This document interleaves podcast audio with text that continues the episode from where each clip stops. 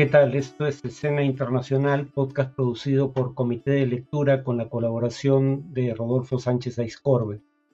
En cuanto a las noticias recientes, en España se aprobó y entró en vigencia la nueva ley de memoria democrática que permitirá a más personas de América Latina adquirir la ciudadanía española. Eh, también es llamada Ley de los Nietos por, y fue aprobada eh, en última instancia por el Senado eh, porque amplía el alcance de la llamada Ley de Memoria Histórica de 2007 aprobada durante el gobierno del socialista Rodríguez Zapatero que pretendía reparar el daño causado a las víctimas de la guerra civil y a las víctimas de la dictadura de Francisco Franco. Eh, lo que esta ley hacía era conceder el derecho a adquirir la ciudadanía española a hijos de españoles que hubieran perdido renunciado a su nacionalidad por razones políticas, básicamente por haber tenido que huir del país eh, producto de la guerra civil o de la represión franquista posterior a la misma. Eh, pero los derechos no se extendían en igual medida a los nietos lo que hace esta nueva ley de memoria democrática es eh, extender ese derecho a adquirir la ciudadanía española a los nietos de españoles, digamos, tuvieron que marchar al exilio por razones políticas, ideológicas o de identidad sexual y en ese proceso hubieran perdido o renunciado a la nacionalidad española. En Brasil, eh, Lula mantiene una ligera ventaja sobre Jair Bolsonaro en las encuestas de opinión de cara a las elecciones de este domingo 30 de octubre. Eh, digamos, hay una coincidencia en todas las encuestas. Aunque una de ellas, dentro del margen de error estadístico, todas eh, ponen por delante eh, a, Luis Ignacio Lula da Silva, el candidato de izquierda. Y en segundo lugar, si bien todas ponen por delante a Lula, todas coinciden en que la ventaja de Lula en las encuestas se ha reducido desde inicios de octubre.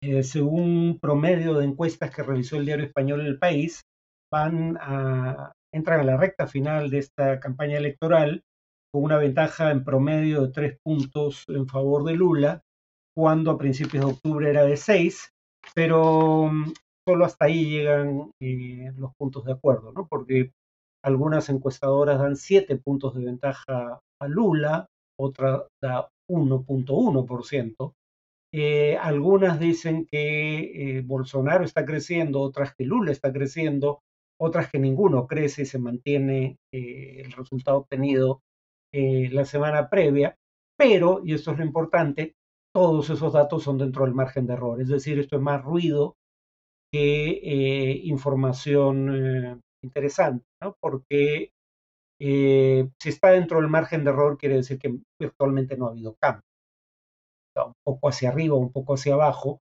dado el margen de error, no es diferencia significativa. Eh, lo fundamental es que eh, desde principios de octubre claramente se ha reducido la ventaja de Lula, pero no lo suficiente como para que Bolsonaro pase a primer lugar.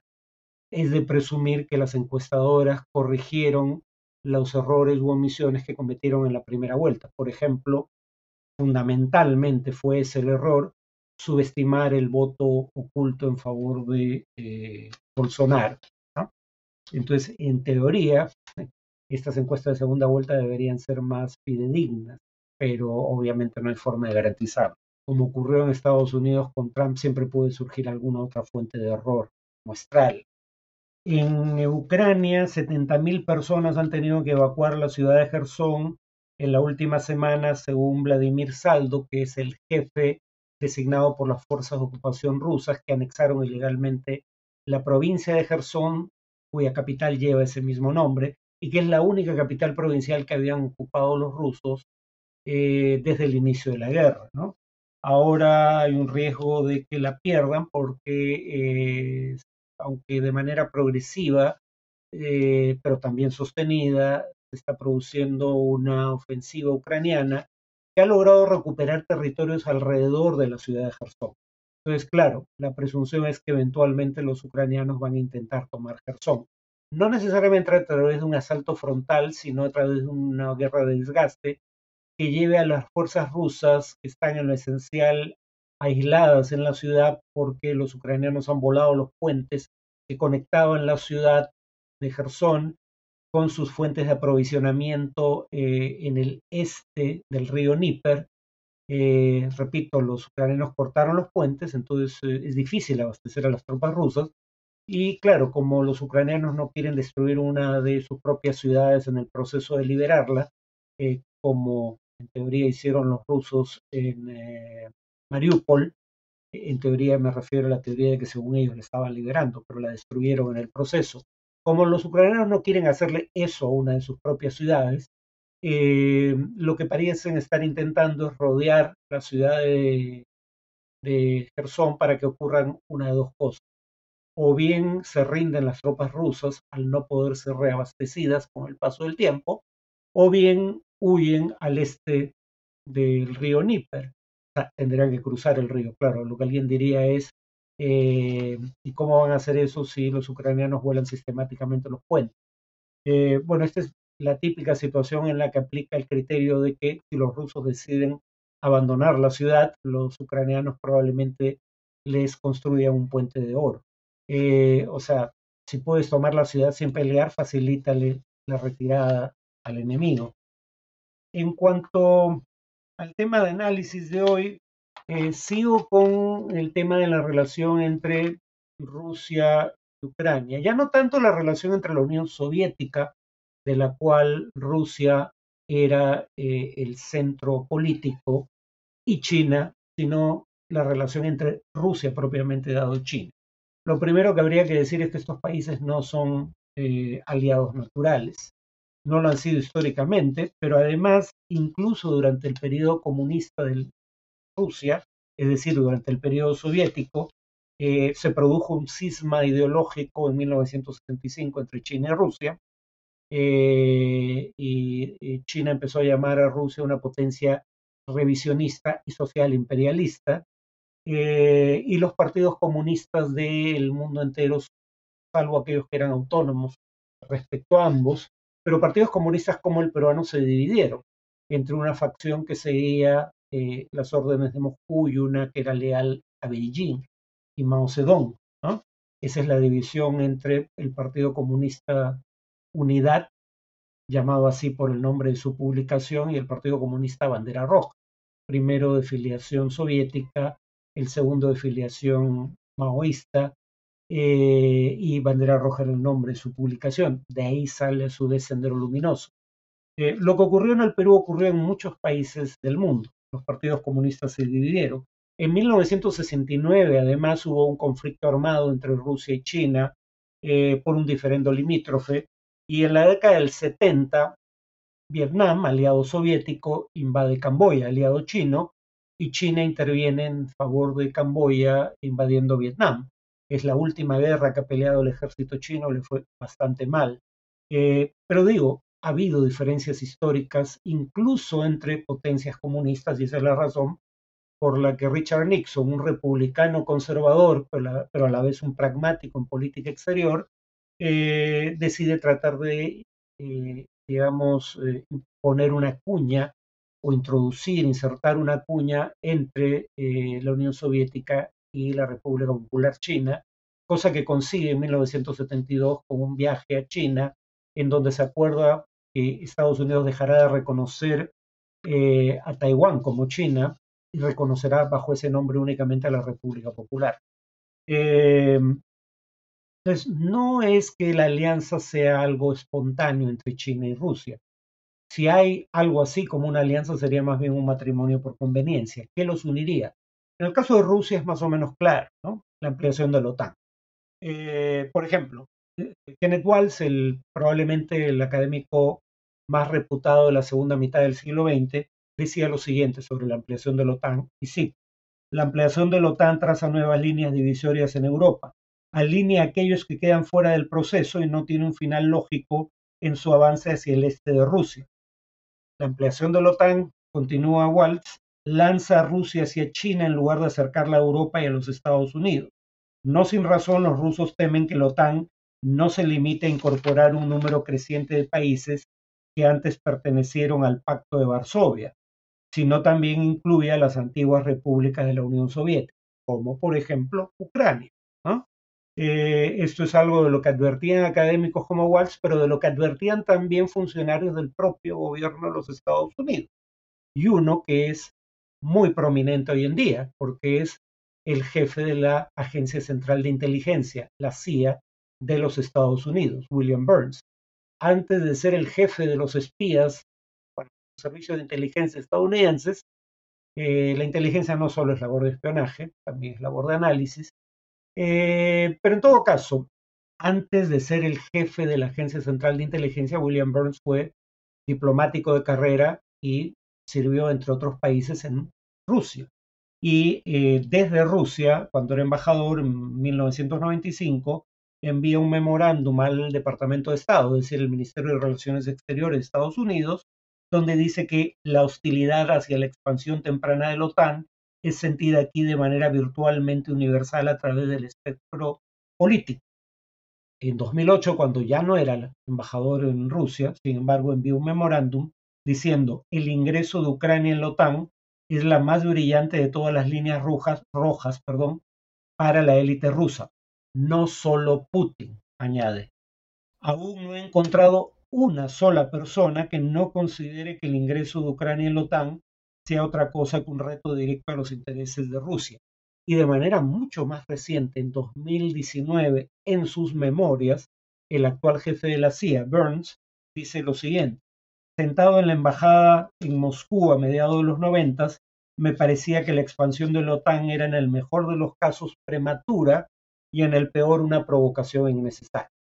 Entonces, era previsible una respuesta rusa ilegal. ¿ah? Siendo ilegal bajo el derecho internacional era previsible, dado los antecedentes. Eh, y era algo de lo que advertían funcionarios del propio gobierno estadounidense. Pero Rusia es, aunque es una gran potencia nuclear, es mucho más débil en el plano militar convencional, en el plano económico, en el plano de las alianzas con las que puede contar. Eh, repito, Rusia es mucho más débil que Estados Unidos y la OTAN. Luego entonces, eh, Rusia necesita aliados para enfrentarse a ellos. Para ponerlo en contexto, la economía rusa, si acaso, es apenas un poco más grande que la economía del estado de Texas. Es decir, si el Estado estadounidense de Texas fuera un país, sería un país de una economía similar a la de toda Rusia. Eh, ¿Qué incentivos tiene por otro lado China para buscar a un aliado como Rusia?